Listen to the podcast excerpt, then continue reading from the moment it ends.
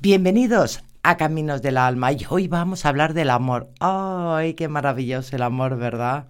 El amor es divino, el amor es fantástico, el amor, bueno, bueno, bueno. No os vayáis a pensar ahora que la nube va a decir el amor propio. No, no, vamos a hablar del amor de pareja, que es lo que en realidad os gusta más, más que el amor a uno mismo.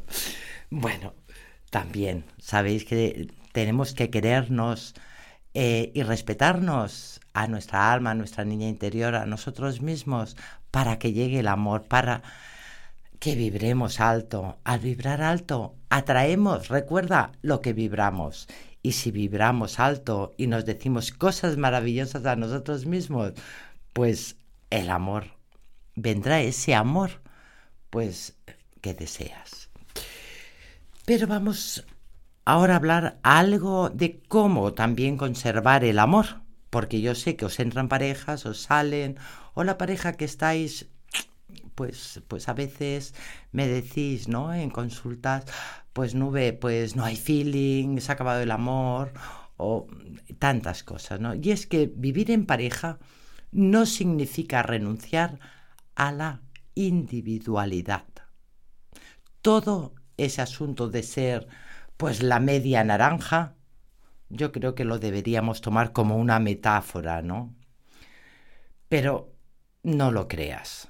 Nadie es la mitad de otro. Es más, que mantengas tu personalidad, tus gustos, tu manera de ver la vida hace a una relación es lo que la enriquece y la hace crecer. Es cierto que una pareja necesita de dos, pero en todos los órdenes de la vida. Hay que mantener espacios independientes en la pareja. Mantener la independencia y la autonomía hasta cierto grado es fundamental para una relación de pareja sana. Seguramente que tú, pues a lo mejor tendrás unos gustos comunes, pero también preferencias diferentes. Y es un error sacrificarse, pues al final trae problemas en cualquier relación. Por eso entran muchas veces las relaciones, se van o no hay ese feeling especial, ¿no?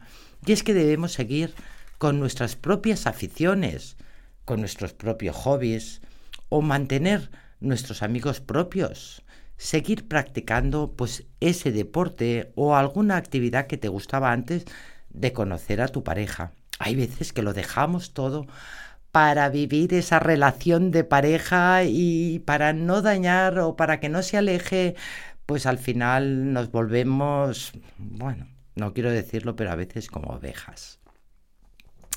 Y al final eso hace que la propia pareja al final se aleje. Quizás no compartas todo con la otra persona, pero esto no indica que sea la tuya una pareja mala avenida.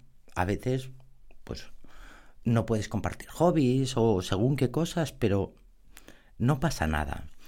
Y es que tener actividades por separado facilita un tiempo de separación, de aire fresco, eh, que son muy necesarios para extrañar, echar de menos a tu pareja, y el deseo de volver a ver tu pareja pues viene dado de la misma ausencia de la misma, ¿no? Cuando, cuando estamos un rato separados. ¿eh? la independencia laboral en la pareja también, ¿eh? pero muchos hay casos que en una misma pareja comparte algo más que amor y es que trabajan juntos. Y son esas parejas las que más necesitan forzar un espacio independiente del otro. Aunque no parezca necesario, es muy importante permanecer un tiempo separados al día. Una de las cosas más importantes es el poder compartir con tu pareja pues las novedades, impresiones, vivencias, estar juntos 24 horas al día empobrece la visión particular de las cosas. También los amigos comunes y diferentes, y es inevitable, estando en pareja, compartir pues grupos de amigos, generalmente matrimonios de la misma edad, con intereses parecidos y que atraviesan el mismo momento que vosotros, ¿no?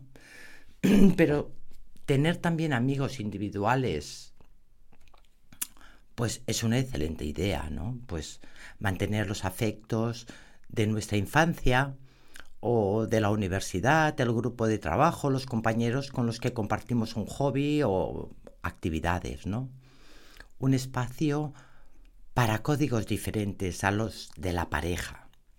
Ese oxígeno, ese aire fresco que te permita valorar y añorar la compañía del otro. Pero no debemos confundir el amor con la dependencia.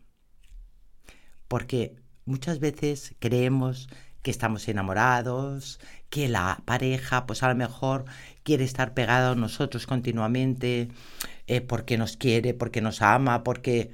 No, esto es dependencia y no lo debéis de confundir. Y no es buena la dependencia en el amor, porque al final se acaba y no se acaba bien. Y el amor no exige que abandones todo cuanto eres para convertirte en lo que tu pareja quiere que seas. En primer lugar, lo que le enamoró de ti es quien tú eres. Y si anulas eso, desaparecerá la magia que hizo que fueras la persona elegida. Muchas gracias, Namaste, y mis mejores energías os acompañan. Hasta mañana.